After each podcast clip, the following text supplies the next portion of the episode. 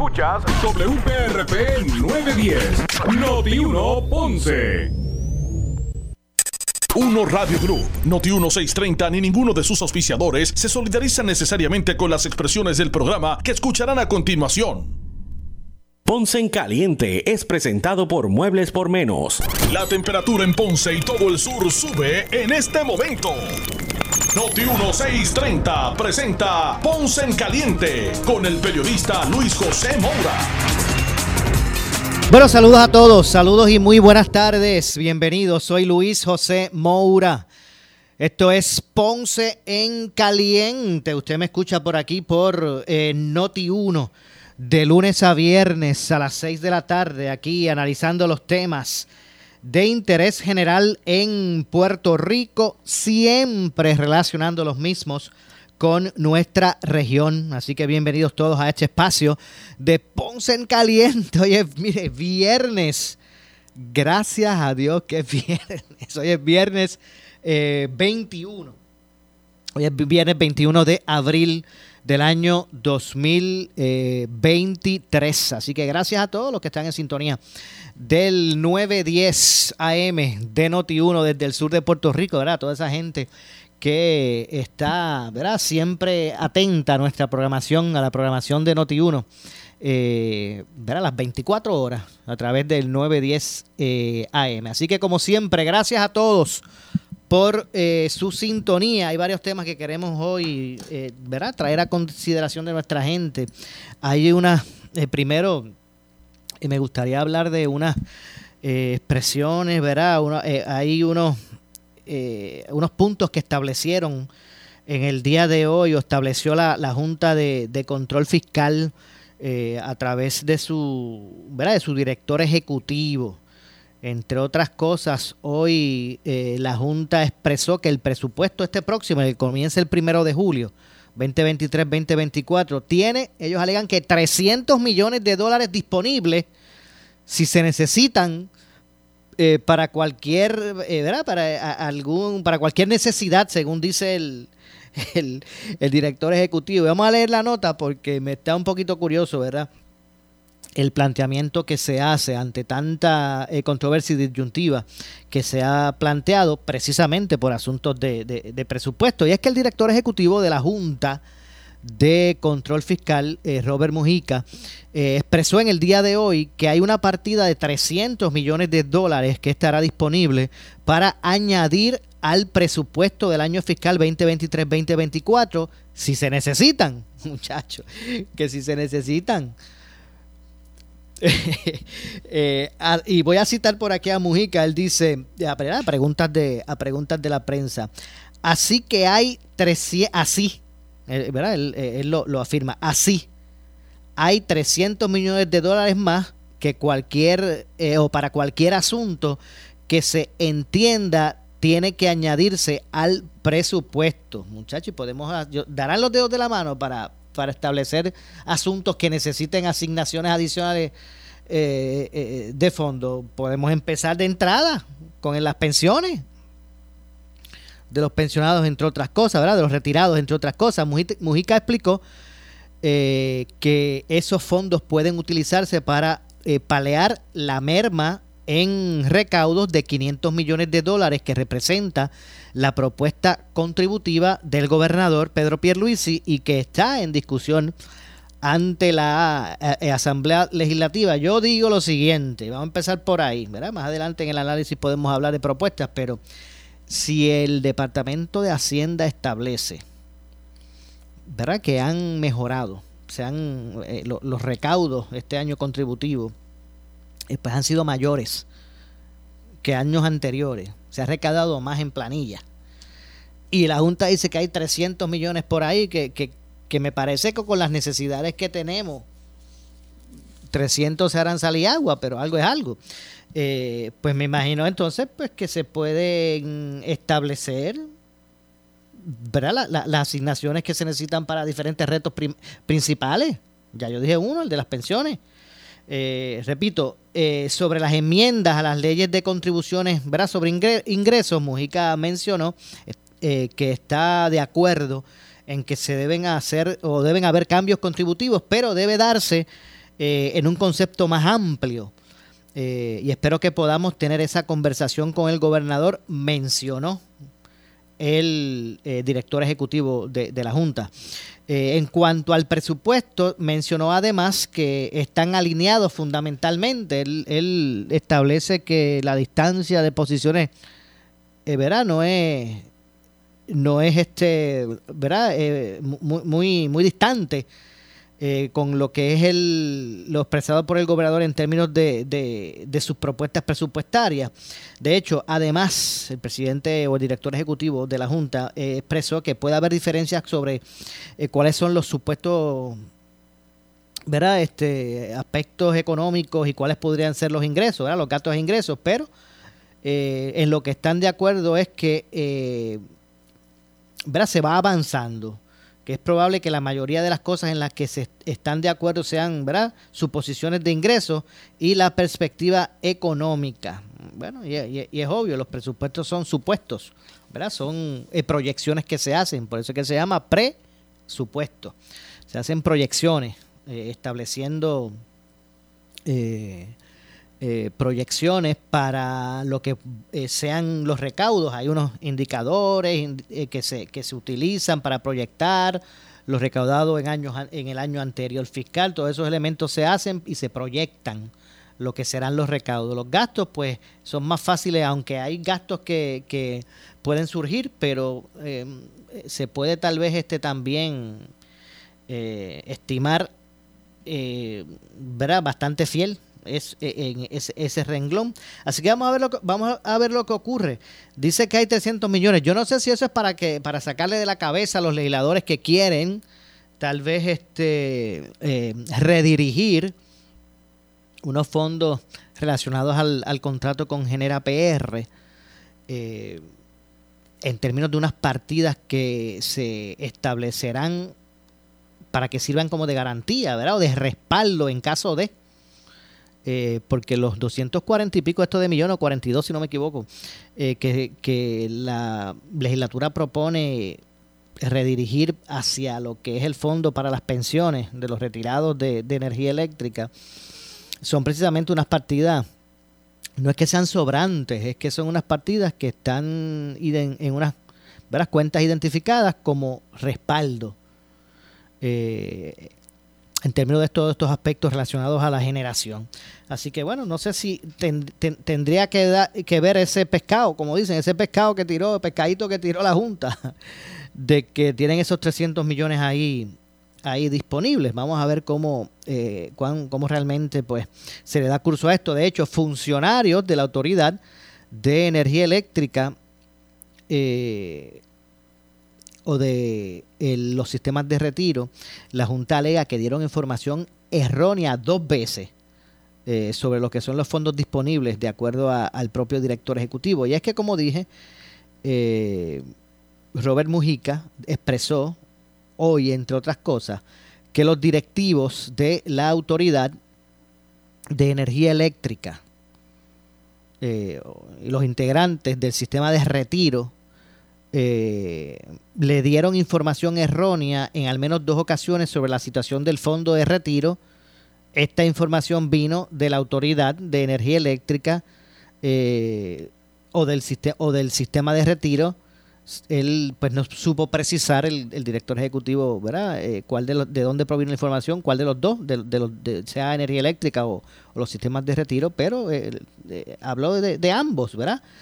Eh, y voy a citar por aquí, dice, no me acuerdo ahora quién tenía que realizar el análisis eh, actuarial en cuanto eh, o de cuánto se debía. Y en diferentes instancias presentaron análisis diferentes.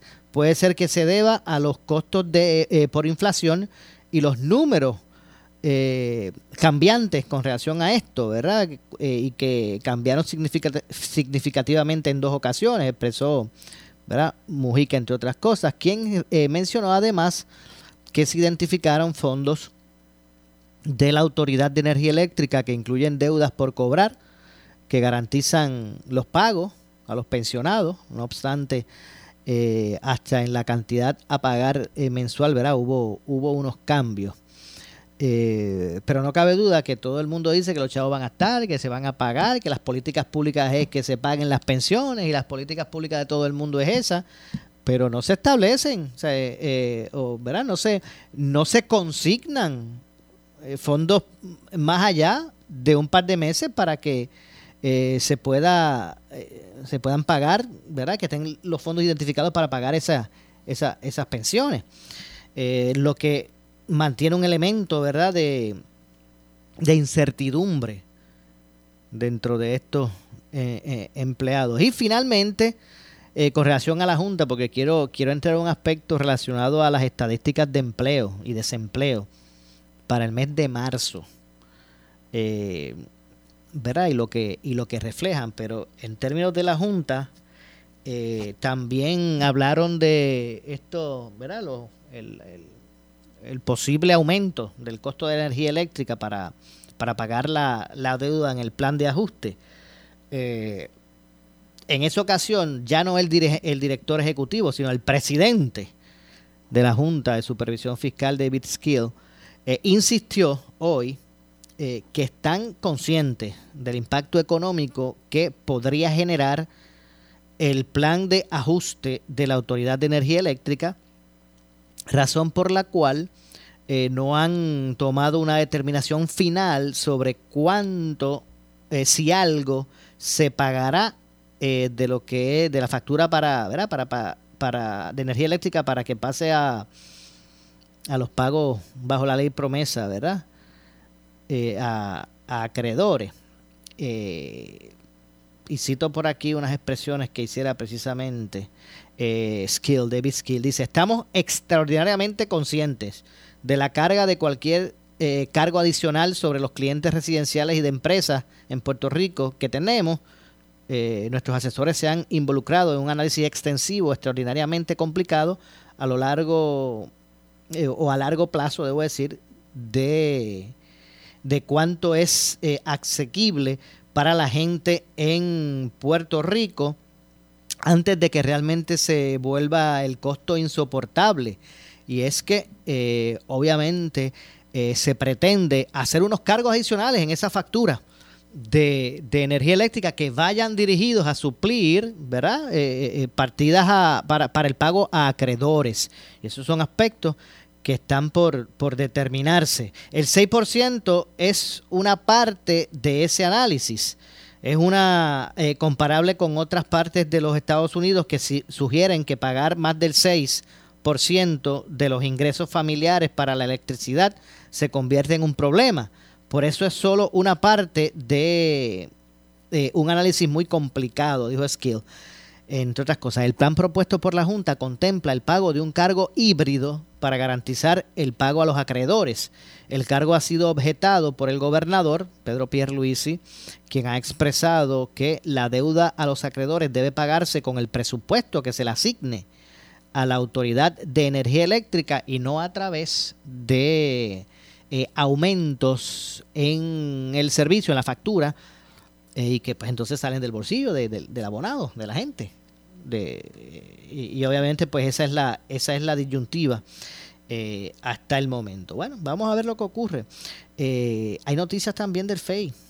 Hay noticias del FEI relacionadas a el alcalde, debo decir, el exalcalde de Trujillo Alto. Y es que la División de Integridad Pública y Asuntos del Contralor del Departamento de Justicia no encontró pruebas eh, que sustentaran alegaciones de que el exalcalde de Trujillo Alto, José Cruz Cruz, incumplió con sus deberes en torno a su asistencia regular y sancionaron a un empleado que fue procesado criminalmente. Por ello, el panel sobre el fiscal especial independiente decidió archivar el asunto según trascendió en el día de hoy. Pero mire, no se confunda, no es que este señor se fue tranquilo para su casa, este, este está cumpliendo, se declaró culpable ¿verdad? De, otros cargos eh, de, ¿verdad? que fueron, le fueron imputados por el por la Fiscalía Federal, se declaró culpable de unos actos eh, ¿verdad? De, de, corrupción, pero estaba pendiente un, ¿verdad? un referido que se le hizo al FEI eh, alegando ¿verdad? unos incumplimientos de él como alcalde con sus deberes en torno a, a su asistencia regular y por alegadamente haber sancionado a un empleado que fue procesado criminalmente. Bueno, el asunto es que el referido del secretario de Justicia, Domingo Emanuel Hernández, precisaba que, que sus fiscales habían corroborado que las denuncias planteadas por Manuel Alonso López, coordinador del movimiento Victoria Ciudadana, eh, allí no estaban basadas en hechos fácticos eh, o prueba corroborable. Relata el informe ¿verdad? Que, que, fue acogido por el panel del FEI que luego de entrevistar múltiples testigos y funcionarios del municipio, así como documentación oficial, el alcalde ejerció su rol de supervisor dentro de los parámetros del ordenamiento eh, y cumplió con su jornada habitual de trabajo. La querella planteada por Alonso López cuestionaba que el entonces alcalde no sancionó eh, administrativamente a su ayudante especial luego de incurrir en conducta de naturaleza penal. También denunció que, según reseñaban informes públicos, el alcalde se ausentaba constantemente de sus labores eh, al frente del municipio. Eso es lo que se eh, alegó en un momento dado. Eh, la investigación de justicia arrojó que Cruz Cruz ordenó a la división legal del municipio una investigación administrativa sobre las actuaciones de su ayudante eh, al concluir la misma, aplicó las sanciones que le fueron recomendadas. Igualmente se corroboró que el exalcalde desempeñaba sus funciones como ejecutivo municipal, pero que la eh, limitación de acceder a entrevistas de prensa permitió la impresión pública de que no estaba o que no asistía a, su, a sus deberes. Era de estos alcaldes como que se escondía de los medios, que no hablaba por ahí. Eh, de conformidad con lo relacionado a ¿verdad? este asunto, el, el, el DIPAC ¿verdad? contrató mediante documentación oficial, documentó, debo decir, o constató mediante documentación oficial la asistencia del alcalde a 44, a 44 actividades oficiales como su eh, o con, como su firma, ¿verdad? En innumerables documentos que, que especificaban eh, su rol oficial de conformidad con todo lo relacionado sobre su inacciones administrativas o ausencia de eh, sus deberes, se concluyó que no existía causa suficiente para creer que Cruz Cruz hubiese incurrido en conducta delictiva sobre este tipo de aspectos que fueron investigados, porque repito, él se declara culpable en unos eh, cargos federales. Así que esto trascendió hoy del exalcalde de Trujillo Alto, eh, José Cruz Cruz. Ya vimos recientemente lo que ocurrió con el senador eh, por Guayama. Y bueno, y, rompe el debate, rompe el debate en la, en la legislatura que nace en la Cámara referente a, ¿verdad? A, la propuesta que hace, se hace en la Cámara por, por la Delegación Popular, específicamente, ¿verdad? Este, dirigida por, encaminada, suscrita por el representante Héctor Ferrer Santiago en términos de, ¿verdad? De, proponer la eliminación. Los populares piden, proponen eh, que se elimine el panel sobre el fiscal especial independiente. Legisladores del PPD proponen crear en su defecto eh, una, ¿verdad? Yo no sé si se le, le, podemos llamar una superdependencia de anticorrupción o integridad eh, pública, porque se habla de un, de un ente, ¿verdad? Eh, mucho más grande, que, que bueno, vamos a hablar un poquito de eso en detalle para que la gente también conozca, repito, eh, la delegación del Partido Popular en la Cámara de Representantes radicó dos proyectos de ley para atajar la corrupción pública, uno de los cuales eliminaría la oficina del panel especial, del fiscal especial independiente, debo decir, la Oficina de Ética Gubernamental y la Oficina del Inspector General. Esta medida, eh, que es el proyecto de la Cámara 1701, enmienda la ley orgánica del Departamento eh, de Justicia para eliminar la Oficina eh, de Asuntos del Contralor. hoy División de Integridad Pública de la agencia. Lo que estamos hablando es ese, ¿verdad? Esa, esa división dentro de el Departamento de Justicia y que atiende ¿verdad? Estos, estos aspectos, esta Oficina de Asuntos del Contralor e Integridad Pública. Eh, en, su de, su en su defecto, crear la Oficina Anticorrupción e Integridad Pública, con autonomía fiscal y administrativa para procesar todos los delitos de, de cuello blanco, así como las faltas éticas de los funcionarios públicos. O sea que aquí lo, no, lo que se está proponiendo no es solo que se elimine el, FEI, que se elimine ética gubernamental, que se elimine el, la oficina del inspector general, sino que se cree un ente como un ente único, ¿verdad? En, ese sentido, el representante eh, Ferrer Santiago, que es el autor principal de esta propuesta, eh, anunció los proyectos de ley junto ¿verdad? al presidente de la Cámara, Rafael Tatito Hernández, junto a los representantes de Soto, Juan José Santiago, Ángel Tito Furquet, en una conferencia de prensa eh, reciente.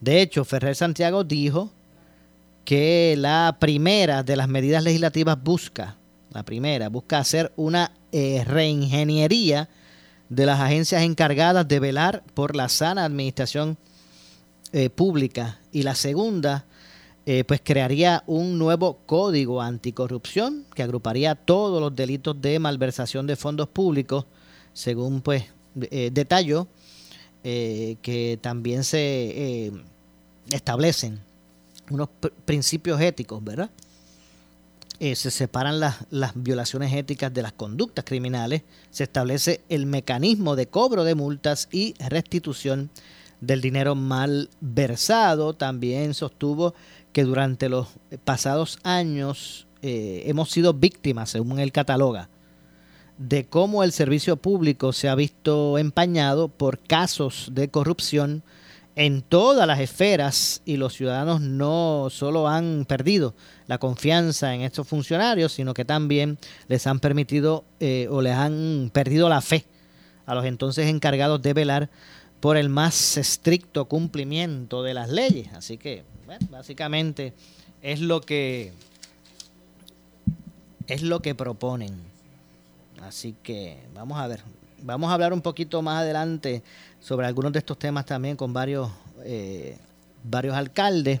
Ya mismito vamos a ir a la, a la pausa y regresamos entonces con eso. Vamos a ver cómo se desarrolla el debate, según se ha indicado, según datos que eh, busca eh, o ha presentado el legislador en busca de sostener su, ¿verdad? su, su propuesta. Eh, expresan o muestran lo siguiente, y, y, cito, dice, evidencian datos recopilados de las propias agencias, evidencian la duplicidad, la inefectividad y el gasto eh, que representan estos entes que son los facultados de velar por el buen uso de los recursos públicos. Dijo que actualmente las eh, cuatro oficinas representan un gasto aproximado de 180 millones de dólares en los últimos 10 años. Así mismo. Es lo, ¿verdad? lo que él expresa. Eh, Ferrer Santiago sostuvo que el propósito de la medida que crea. Este, este nuevo ente eh, es que haya eh, menos burocracia, más eficiencia y más economía en la investigación, litigación y procesamiento de violaciones a la ética gubernamental. También dijo que la medida busca fortalecer eh, la facultad de preintervención mediante auditorías periódicas sobre la operación gubernamental y prevenir conductas contrarias al interés público en una única entidad verdaderamente autónoma e independiente, sostuvo eh, Ferrer Santiago, eh, argumentando que la nueva dependencia de gobierno que consolidaría las funciones de la División de Integridad Pública, el FEI, panel del FEI, la Oficina de Ética Gubernamental y la Oficina del Procurador General operaría eh, con plena autonomía administrativa, presupuestaria y operacional para liderar el procesamiento de delitos de cuello de alto perfil, debo decir, eh, consumados por servidores y ex servidores públicos. Eh, la misma establece que el director y el subdirector, eh, así como los fiscales que integren la nueva dependencia, deben ser nombrados obviamente por el gobernador, pero de una terna de candidatos que le someta el Colegio de Abogados y Abogadas de Puerto Rico, la Asociación de Abogados, el Colegio de Contadores Públicos Autorizados eh, y las Escuelas de Derecho de Puerto Rico. Los nombramientos serían eh, por un solo término de 12 años y requieren eh, del consejo y consentimiento de dos terceras partes del Senado y, y de la Cámara. Bueno, al menos eso es lo que está proponiendo. Las medidas irán o serán llevadas a, primera lectura la próxima semana, ¿verdad? En la sesión en la Cámara eh, para ser asignadas entonces eh, a comisiones y ser evaluadas en, en vistas públicas. Bueno, básicamente es lo que se está proponiendo. Vamos a ver cuál, cuán, eh, cuántos votos puede sumarse, sumarle Ferrer Santiago, ¿verdad? A su, a su, a su propuesta que de cierto modo eh, limita prerrogativas, eh, por ejemplo, del, al, gobernador para el nombramiento de los, de los miembros. Eh, pero pues que también busca responder a una, a una situación donde pues exige, ¿verdad? Esta, existe esta presión pública para atender todos estos gastos, eh, eh, casos, debo decir, que han estado eh, sobresaliendo y que se refieren a la corrupción gubernamental. Luego de la pausa vamos a hablar con varios alcaldes, vamos a hablar de, entre otras cosas, de presupuesto, ¿verdad? Entre otras cosas. Así que tengo que ya mismito, ¿estamos listos? Me avisan para ir a la pausa y estaremos de inmediato, ¿verdad? Regresando con más. Esto fue lo establecido, como dije, por eh, Ferrer, Héctor Ferrer. Eh, y, y, vamos a ver cuán, como dije, cuántos votos puede sumarle a su iniciativa, a su propuesta, eh, este legislador en los próximos días. Así que atentos ¿verdad? a la cobertura de Noti1 y los programas en, donde se analizan todos estos temas.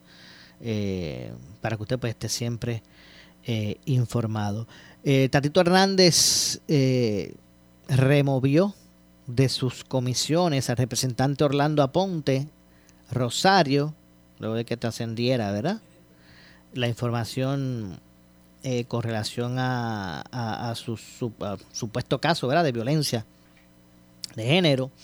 de hecho, Tatito notificó que él se enteró por los medios de hecho, parte de él haber eh, tratado, me refiero a al representante Orlando Aponte, de no abordar en las pasadas semanas el, el asunto, pues me parece que llevó también, ¿verdad?, a ser un poquito más contundente en su respuesta al, al, propio presidente de, de, la Cámara de Representantes, eh, Tatito Hernández, que dijo lo siguiente, y cito, estoy citando al, al speaker, eh, de la Cámara.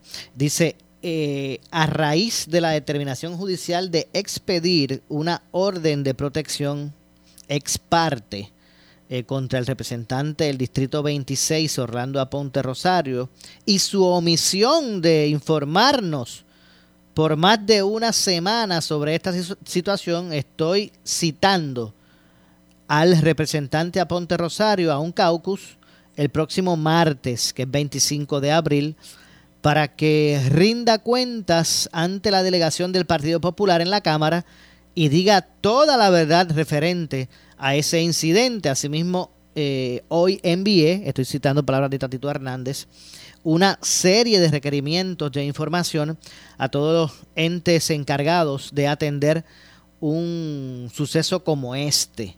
El primer requerimiento fue dirigido al Departamento de Seguridad Pública, incluyendo el negociado de la policía, para corroborar si hay una querella radicada en contra del representante por estos hechos. El segundo requerimiento fue al Departamento de Justicia para que certifique si hay o no una pesquisa en curso. El tercer requerimiento fue dirigido al Poder Judicial solicitándoles una o que certifiquen la orden de protección, entre otras cosas. Pero tengo que hacer la pausa, regresamos de inmediato. Soy Luis José Moura. Esto es Ponce en Caliente. Regresamos de inmediato con más. En breve le echamos más leña al fuego en Ponce en Caliente por Notiuno 910. Necesitas una enfermera, una ama de llave, necesitas un médico, pañales desechables, suplemento alimenticio o medicamentos. En Hospicio La Paz podemos ayudarle. Hospicio La Paz le provee a cada paciente de enfermedad terminal todos los servicios de cuidado médico en su hogar, a la vez que le ofrece apoyo y soporte emocional y espiritual tanto al paciente como a sus familiares. Hospicio La Paz. Llame gratis al 1-800-981-0032. 1-800-981-0032. ¿Sufres de hemorroides y no sabes qué hacer? Ahora hay una opción. En AR Institute of Gastroenterology tenemos un tratamiento sencillo, eficaz y sin dolor para tratar las hemorroides. El sistema O'Regan es una alternativa sin cirugía para tu problema de hemorroides. Toma solo unos minutos y puedes regresar a tu rutina normal el mismo día. Dile adiós a las hemorroides. Visítanos en el edificio Barra Ponce Bypass, oficina 806 o llámanos a AR Institute of Gastroenterology para una cita al 787-259-8200. 259-8200. Disfruta de la vida con tu Toyota nuevo,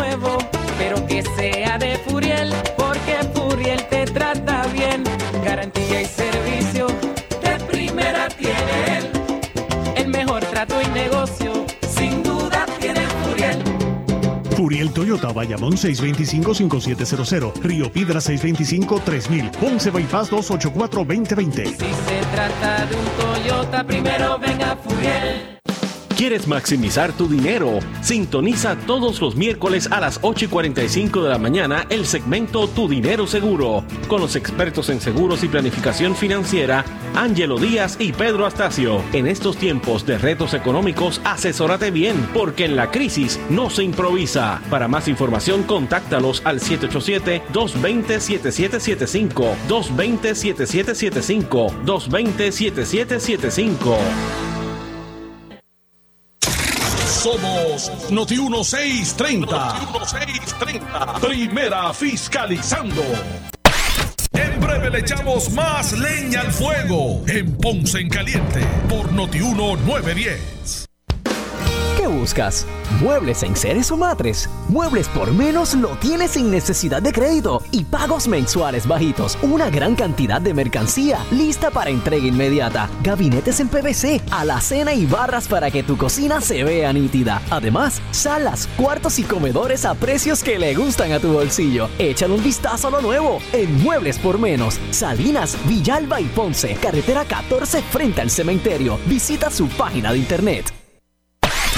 El área sur está que quema. Continuamos con Luis José Moura y Ponce en Caliente por el 910 de tu radio. Bueno, estamos de regreso. Estamos de regreso. Soy Luis José Moura. Esto es eh, Ponce en Caliente. Usted me escucha por aquí por eh, eh, Noti 1 de lunes a viernes a las 6 de la tarde. Aquí analizamos los temas de interés general en Puerto Rico, siempre relacionando los mismos eh, con nuestra eh, región. Así que mire, bienvenidos a los que se unen recién hoy a nuestro programa. Hoy viernes, hoy es viernes eh, 21 de, de, abril, en esta próxima, ¿verdad? Media hora, eh, aquí en de análisis en Ponce en Caliente, 6 con 35. Bueno, eh, grandes continúan siendo los retos para los municipios eh, referente a, al aspecto fiscal a la medida que se eh, acerca el eh, próximo año fiscal, el próximo primero de julio. Y es que esa, esa eventual reducción relacionados a, a, lo que es el fondo de equiparación, ya el próximo julio, primero de julio, pues eh, desaparece, ¿verdad? En su totalidad. Y los alcaldes han planteado, de hecho, esta semana, aquí en Ponce en Caliente, ustedes han escuchado un sinnúmero de alcaldes de la, de la región expresarse sobre el particular, eh, plantear las dificultades y realidades fiscales que, ¿verdad? que tienen por delante en momentos de desaceleración económica, en momentos de eh, crecimiento eh, inflacionario del costo de vida, de la canasta básica de alimentos, ¿verdad? De, de, de, productos esenciales y, necesarios. Así que yo, a mí me parece que ¿verdad? hay que propiciar la, ¿verdad? el establecimiento o la proposición de ideas. Porque yo, a mí me parece que estamos claros en, en, las dificultades fiscales de la gran mayoría de los municipios. Vamos a comenzar con que en su gran mayoría el la mitad del presupuesto y en algunas ocasiones o casos específicos mucho más que eso, la mitad del presupuesto nada más se va en nómina. Y digo, y digo hay, hay, hay, hay municipios que mucho más de la mitad. Aquí hablamos con un alcalde que el, el 65% de la nómina se va, digo, del, del presupuesto se va en nómina. Que restándole el pago de servicios esenciales como es el recogido de la basura, restando lo que representa al ¿verdad? el presupuesto de, del municipio, lo que se paga lo que el, el dinero o la fórmula que paga el municipio con relación a la, a la reforma de salud, pues prácticamente eh, pues es insuficiente el presupuesto para atender sus responsabilidades. Aquí ustedes han escuchado un montón de alcaldes que dicen que si no ¿verdad? si no fuese por actualmente, su, realidad actual, no fuese por los fondos federales que están recibiendo estos de emergencia, pues hubiesen cerrado hace tiempo. Así que hay una situación de cali, de cali arena para los alcaldes. Mire, no, no es menos cierto que hay muchos servicios que han tenido que ofrecer los municipios o encargarse los municipios que les corresponden al Estado, pero bueno, como eso no ocurre, el ciudadano no va y, se tira por la número 2 para San Juan, si, si, no, si no viven en la zona metropolitana para allá reclamar a una oficina de gobierno estatal acción, donde tocan es donde el alcalde o la alcaldesa. O sea, cuando usted, cuando usted va por ahí en la carretera y se le, se le dobla un aro, por los boquetes en las calles, usted no dice, espérate, ¿esta es estatal o es municipal? Usted no se acuerda, cuando usted cae en, eso, en el hoyo, se le dobla se le explota la goma, se le dobla el aro. Usted pues tal vez no sabe si esa cajetera que le pasó es estatal o municipal. Usted tampoco, usted tampoco se acuerda, cuando usted cae en el, en el cráter, usted tampoco se acuerda de ningún familiar de ningún funcionario del gobierno estatal. ¿Usted se acuerda de los familiares del, alcalde o la alcaldesa? ¿Verdad que sí? y es que y es que a la larga pues terminan teniendo que atender muchas cosas a los alcaldes aunque no le corresponde y eso es cierto no podemos no podemos verdad este tapar el con la mano pero también sabe los alcaldes vienen arrastrando verdad una eh, eh, ¿verdad? Una, una, una, forma que no necesariamente es, es, apta, eh, ¿verdad? Eh, o es de buena administración en busca de, de poder operar sin déficit, eliminar los déficits. Es como que, pues tampoco se buscan economías ni alternativas que puedan hacer mucho más funcionales fiscalmente, me refiero, ¿verdad? a, a los municipios. Eso si es que ellos lo, resuelven con un empréstito, si es que le queda margen prestatario, ¿verdad? Si es que le quedara margen prestatario, pues eh, lo resuelven muchas veces haciendo un empréstito, un préstamo a, a, 30, 40 años, entonces pues lo ponen en, en la columna de crédito, no la de débito, ¿verdad? Lo ponen, cogen el préstamo a 30 años y ponen, hacen el, ¿verdad? Eh, eh, ponen el dinero en, en, la columna de crédito y entonces ahí mágicamente pues eh, eh, establecen los superávit que muchos de ellos pues alegan, alegan tener. Eso también pasa, ¿verdad? Así que esto es una, un asunto que debe ser de dos vías. Y mientras tanto, pues cada vez se dificulta más. El que pues, usted pueda transitar en unas mejores calles, que usted pueda tener unos mejores servicios, que usted pues pueda disfrutar de una mejor calidad de vida, producto de una mejor utilización de recursos o a existencia. Hay veces, hay veces que, ¿verdad? Que, hay que ir a ese, a ese extremo, o al menos la existencia de estándares adecuados, ya sea de, de, servicios o de otra índole, para que para que redunde o, esos eh, eh, esos recaudos que hace el gobierno por concepto de contribuciones y de otras cosas, ¿verdad? Pues que regrese al ciudadano en servicio o en una o en una calidad de vida, ¿verdad? Que permita eh, una sana convivencia, vamos a ponerlo así. Así que si bien, es, si bien es cierto que el gobierno pues ha dejado en manos de los municipios muchos muchos servicios sin traspasarle ni un solo centavo, si bien es cierto que eso es una realidad, también por mucho tiempo los alcaldes pues eh, han continuado con esta vieja fórmula de, de, seguir gastando, cogiendo prestado, pidiendo adelanto y que arrea atrás quien venga.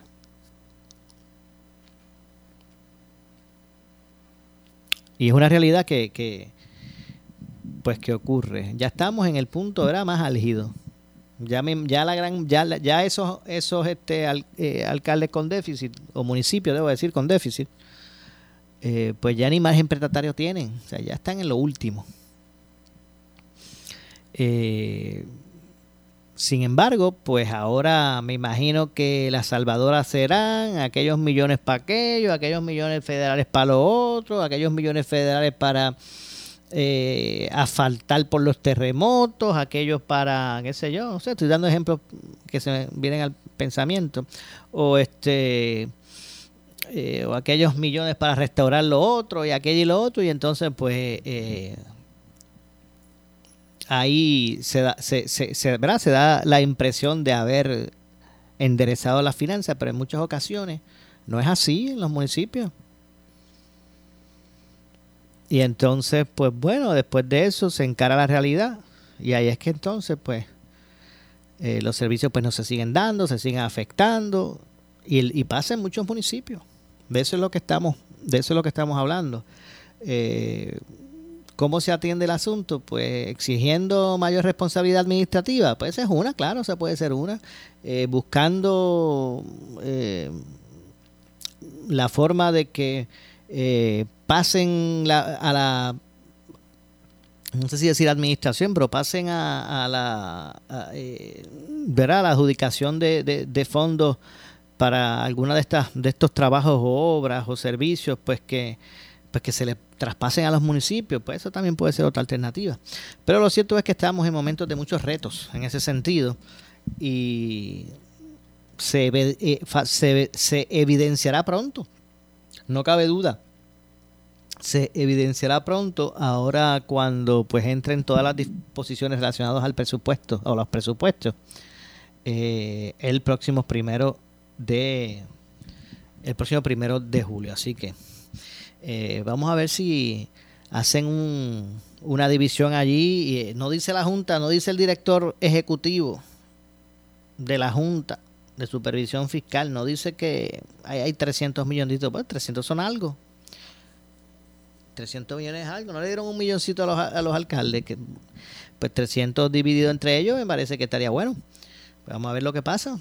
Vamos a ver si entonces eh, se puede dar un aliciente a esa primera línea eh, de servicio a la gente que es el municipio. Así, así la, el, retorno. Me parece que de esa forma el retorno al ciudadano pues está más cercano que hacerlo de, de alguna otra forma. Así que bueno, vamos a ver lo que ocurre con, con, relación a todo esto. De hecho, vamos a ver cómo a la larga queda eh, conformado el, el presupuesto. Eh, Luma también habló, debo decir, cuando digo Luma, realmente a quien me voy a referir es al director general eh, de Luma Energy, eh, Wayne Stensby, quien en el día de hoy anunció que sobre 54 mil clientes han sido conectados con sistemas solares en los pasados 21 meses.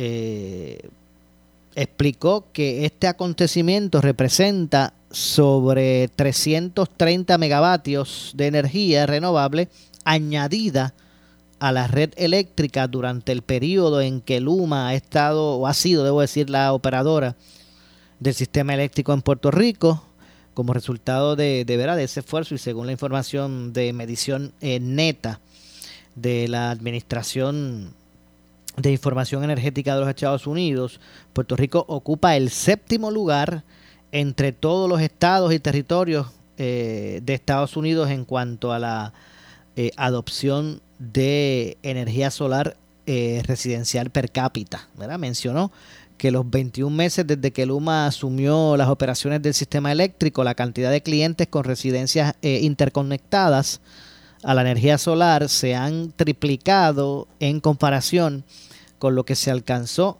en la década anterior. Esto representa aumentos de aproximadamente 24 mil a sobre 78 mil conexiones solares eh, en total. Este éxito se debe, según Stensby, a parte del programa de conexión de energía solar de Luma, el cual ofrece a los clientes eh, tipos de espera más cortos para su aprobación y ha aumentado las conexiones de clientes residenciales eh, a un promedio de, de 3.400 cada mes. 3.400 cada mes. Eh, además eh, de impulsar las conexiones de clientes residenciales a la energía solar, alega Stensby que Luma está trabajando de manera confiable ¿verdad? para interconectar sobre 1.300 megavatios de energía renovable a gran escala a la red eléctrica de, de Puerto Rico. ¿verdad? Luma también está colaborando eh, de cerca con la Agencia Federal para el Manejo de Emergencias, el Departamento de Energía de los Estados Unidos y el negociado de energía de, Puerto Rico para que se logre eh, un sistema eléctrico ¿verdad? más resiliente y limpio. Vamos a ver si, si esto es parte verdad de este del frente para establecer eh, a la larga, ¿verdad? para cumplir con las métricas o realmente pues nada, se le va a dar paso precisamente esa, de forma responsable a esa transición que eventualmente tendrá que llegar. Tengo que hacer una pausa, una pausa adicional, regresamos con el segmento final. Soy Luis José Moura. Esto es Ponce en Caliente, regresamos eh, de inmediato con más. En breve le echamos más leña al fuego en Ponce en Caliente por Notiuno 910 buscas? ¿Muebles en seres o matres? Muebles por menos lo tienes sin necesidad de crédito y pagos mensuales bajitos. Una gran cantidad de mercancía lista para entrega inmediata. Gabinetes en PVC, alacena y barras para que tu cocina se vea nítida. Además, salas, cuartos y comedores a precios que le gustan a tu bolsillo. Échale un vistazo a lo nuevo en Muebles por menos. Salinas, Villalba y Ponce, carretera 14 frente al cementerio. Visita su página de internet. El área sur está que quema. Continuamos con Luis José Moura y Ponce en Caliente por el 910 de tu radio. Bueno, estamos de regreso ya a nuestro segmento final aquí en Ponce en Caliente. Bueno, había dicho que iba a hablar sobre unas estadísticas de empleo y desempleo, ¿verdad? Ahora para marzo, lo que fue el cierre de marzo del 2023. Eh, por poco se me queda esto, y es que las mismas reflejan del mercado. Una, una, unas mejorías en el mercado laboral, ¿verdad? Según hiciera público el, secretario del Departamento del Trabajo, me refiero a Gabriel Maldonado González, quien informó que las estadísticas más recientes de empleo y desempleo del Departamento del Trabajo y Recursos Humanos correspondientes al mes eh, de marzo eh, de, del 2023 de este año revelaron que la tasa de desempleo ajustada estacionalmente en Puerto Rico continúa estable, manteniéndose en el 6.0%. O sea que no es que haya crecido, pero tampoco ha decrecido. Esta tasa no representó cambio al, compararse con febrero del 2023, eh, pero sí una eh, disminución de 0.2% porcentual cuando se compara con la misma fecha del año pasado a marzo de 2022. Eh, cuando la tasa se posicionó en 6.2%, al comparar con enero del 2021, representa una baja de 3 puntos porcentuales, así del, del 2021 para acá. Según, el, ¿verdad? Según el secretario del Trabajo, al hacer el anuncio, el mismo destacó la importancia de la estabilidad eh, que refleja el mercado laboral actualmente, en momentos de que la economía pues está en plena recuperación, según ellos establecen, ¿verdad? Eh, y bueno, también hay que ver cuán real o ficticia pueden ser, ¿verdad? Unos estándares de vitalidad, ¿verdad? Por partidas tal vez federales que estén inyectando precisamente movimientos, pero que no son eh, recurrente, ¿verdad? A eso también es otro punto de eh, a, establecer. Eh, en cuanto al número de ciudadanos que están desempleados, la cifra ajustada eh, se situó en 73 mil personas en marzo del 2023. Esta cifra no representa cambio tampoco al compararse con febrero del 2023, el mes pasado, el mes anterior, porque estamos hablando de marzo, no de abril que es este, de marzo. Eh, sin embargo, cuando se compara, como dije, con la misma fecha para el marzo del 2022, el número de desempleados disminuyó en mil. Mil personas, mientras que al compararse con enero del 2022, la disminución es en este renglón, pues es de, más dramática, es de 27 mil eh, ciudadanos. Entre tanto, para marzo del 2023, el estimado del Grupo Trabajador Ajustado eh, fue de 1.202.000 eh, personas. Este estimado significó una disminución de mil personas respecto a febrero del 2023. Entre otras cosas. Bueno, lamentablemente se nos ha acabado el tiempo. Yo regreso el lunes, ¿verdad? Con más aquí en Ponce en Caliente, como siempre, a la misma hora. Eh, a, la misma notihora, en el mismo, la misma notifrecuencia. Eh, por aquí por Noti1. El lunes a las 6, aquí en Ponce en Caliente, los espero nuevamente. Que tengan un excelente fin de semana. Eh, usted, amigo, amiga que me escucha, no se retire. Mire, es que ya yo estoy escuchando. No sé, si, no sé si ustedes lo escuchan allá en sus casas. Ya yo escucho por ahí la, la tumba coco. Ya yo escucho por ahí los gritos de cuatro años más. Y es que se acerca el gobernador el gobernador de la radio es el que viene por ahí, que ya está listo, Luis Enrique Falú, con su programa. ¿Qué usted pensaba? Adiós. Por ahí está Falú ya mismito, luego de la misma. Tengan todos eh, buenas noches. Ponce en Caliente fue traído a ustedes por Muebles por Menos. Esta es la estación de Ferdinand Pérez, WPRP 910 AM, W238DH 95.5 FM en Ponce, WNO 630 AM, San Juan, Noti 1 630. Primera fiscalizando. Uno Radio Group, Noti 1630 ni ninguno de sus auspiciadores se solidarizan necesariamente con las expresiones del programa que escucharán a continuación.